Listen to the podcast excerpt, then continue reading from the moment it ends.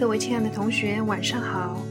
今天魔法师的节目更新的有点晚了，我白天一直在忙乱七八糟的事，给客户打电话、改提案，还接到一个猎头的来电，手里魔法师的简历居然还是二零零八年。今天在朋友圈里看到一条还蛮有意思的话，据说我给了你一颗糖。你看见我给他两颗糖，你就对我有意见了。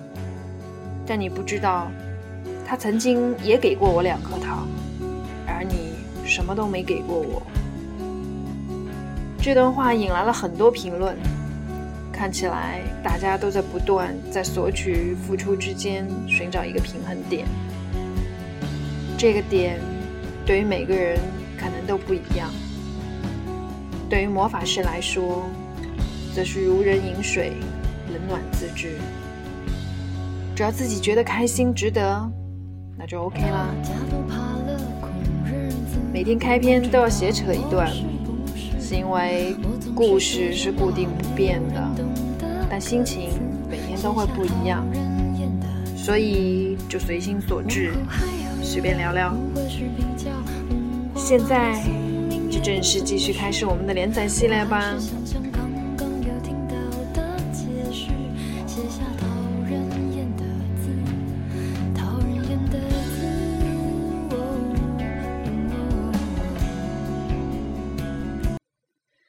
这两天吴佳妮的脸色更差了，看见佳瑜的时候又不打招呼了。本来佳瑜可以继续当他是空气，对他置之不理，但现在自己必须打听到镜子的信息，甚至如果可能的话，说服吴佳妮将镜子还给自己。一向自尊心极强的他实在拉不下脸来，他发现。对自己而言，和消除恐惧相比，竟然还是要面子的力量更大。该怎么办呢？佳瑜苦恼的托着两腮，深深思索着。奇怪的很，每当面临极其艰难的抉择，尤其是处理以前从未遇到过的棘手问题，佳瑜脑子里就会突如其来冒出一些非常规的解决方案。他打开电脑，登录 MSN。吴佳妮显示在线，签名是心如止水，看来还在和老公冷战呢。佳瑜略一思索，在键盘上敲击起来。中午一起吃饭吧，有件事情要告诉你。虽然情绪低落，喜欢八卦的天性还是触动了吴佳妮。佳瑜这小妮子会有什么事情要告诉自己呢？说不定她失恋了，被男人甩了。自己现在倒是挺想听听这些的。中午，饭店，吴佳妮和佳瑜坐在靠窗的位置。说说看，你都遇到什么事情了？你还记得我跟你说过送我古董镜的收藏家吧？吴佳妮眉毛一挑，顿时警觉起来。干什么？他想把镜子要回去啊？你跟他讲，不可能的。送了人的东西，怎么可能再要回去？佳玉笑笑，不是他怎么可能问我讨还镜子呢？是前两天我去拜访他，他问我镜子收在家里之前有没有请过镜神。镜神？什么东西啊？我也没有听说过。他就跟我解释，古镜嘛，因为年代久远，也不知转手了多少次，被什么人收藏过。因此，每到一个新的人手里，一定要举行一个仪式，将镜神请出来，相当于打声招呼。您瞧，这镜子现在我收着了，请您多关照。这样，以前和镜子结下什么不好的渊源，都可以做个了结，以免给新主人带来不幸。啊！吴佳妮脸上的表情瞬时僵硬了，他低头思索了一会儿，抬头望着佳玉。他真的这么讲？对呀，我就想起来应该赶紧告诉你一声。哎呦，你怎么不早说呢？那现在再补个仪式行不行啊？可以，应该也是可以，但是仪式相对比较复杂，最好请专门的人指导，不然可能适得其反。那那要请那个收藏家来帮忙。哟，这太麻烦了吧？不麻烦，不麻烦。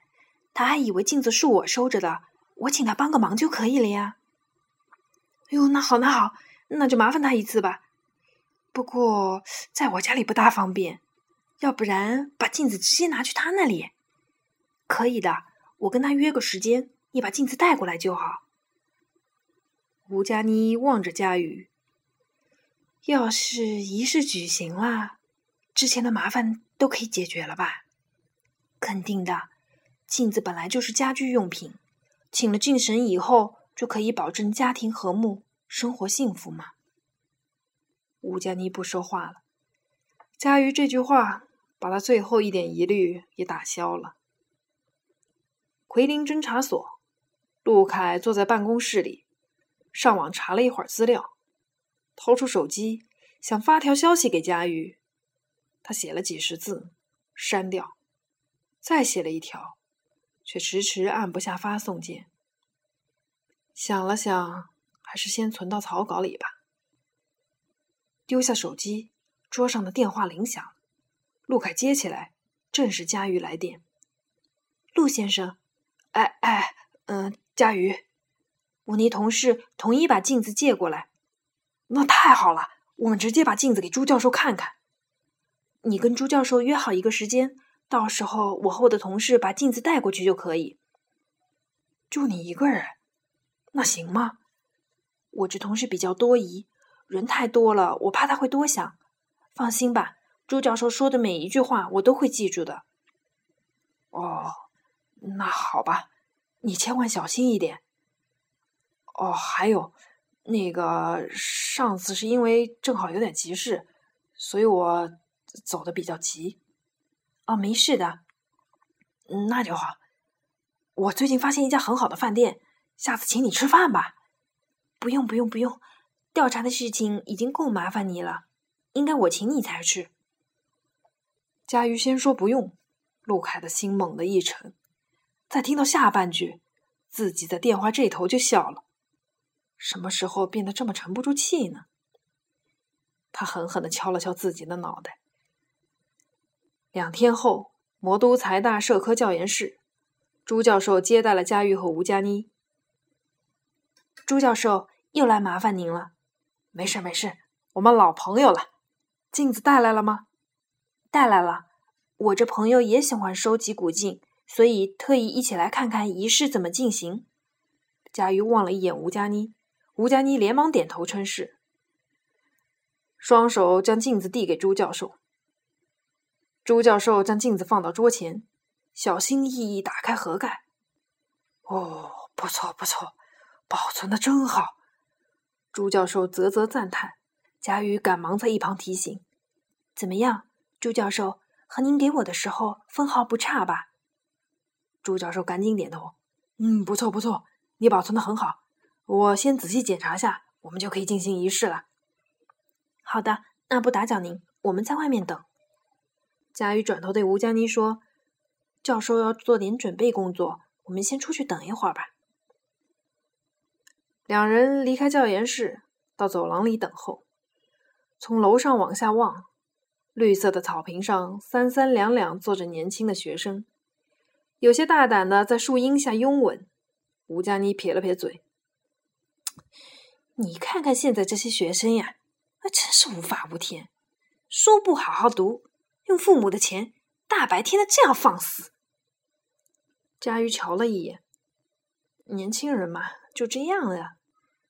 吴佳妮不满的望着他，no no no，就是这种心态，年纪轻就无所顾忌啊，一点脸皮都不要，拿青春换钞票，简直无孔不入。吴佳妮突然发飙，表情都有点扭曲了。佳瑜觉得莫名其妙，再一想，估计还是和老公感情不和所致。说实话，这样小心眼、偏执又凶悍的女人。实在很难想象哪个男人能受得了。吴佳妮见佳玉不说话，又顾自絮道：“哎，那个什么专家，要不然你请他再帮我算算八字怎么样？看我跟我老公到底哪里不合？”佳玉没有回答。天气阴沉，显得格外闷热，气压很低。佳玉觉得心头突如其来一阵强烈的压迫感，几乎喘不过气。吴佳妮的絮语变得模糊起来，周围的一切像笼罩在一个巨大的玻璃罩下，安静、压抑。有一种奇怪的嘶嘶声响在耳畔响起，凉意渗透了毛孔，心头触然。你听到什么声音了吗？吴佳妮侧耳听了片刻，哪里有什么声音啊？话音刚落，突然“砰”的一声闷响，好像什么东西重重摔到了地上。哪里来的声音？吴佳妮诧异的向四周张望。佳玉不说话，心里生出一丝不祥的预感，拔腿就往教研室跑。朱教授，朱教授，朱教授，朱教授！佳玉敲了几下门，没人应。他立即推门而入，只见朱教授趴在地上，桌上的纸张、杯子散落一地。啊！紧跟着佳玉跑进来的吴佳妮惊叫了一声。佳玉回头对已经吓呆了的吴佳妮说：“快打急救电话！”一面趴到地上，弯腰查看朱教授，只见他脸色铁青，嘴唇发紫，手脚痉挛成团状。